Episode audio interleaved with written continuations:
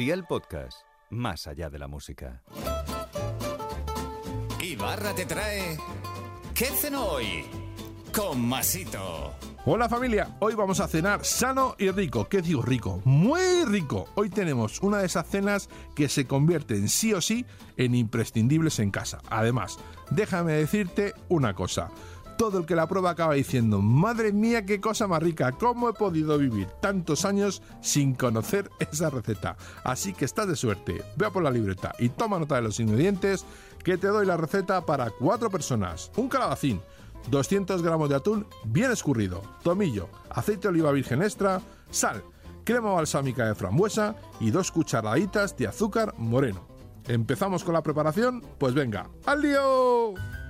Trocea el calabacín en trozos muy pequeños y en una cacerola grande y baja, con un poco de aceite de oliva virgen extra, un poco de sal y a una temperatura de 5 o 6 sobre 9, ve pochándolo hasta que esté a tu gusto. Ahí no puedo influir, solo tú sabes cómo te gusta.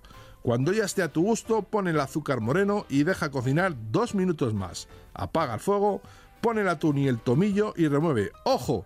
Que esté bien escurrido de aceite del que trae en la lata. Sirve con el balsámico de frambuesa y a flipar. Cuando la pruebes, me cuentas. Un consejo. Utiliza un buen aceite. Se nota mucho en la elaboración final y sobre todo no me quites el azúcar o el balsámico de frambuesa que le dan ese toque brutal.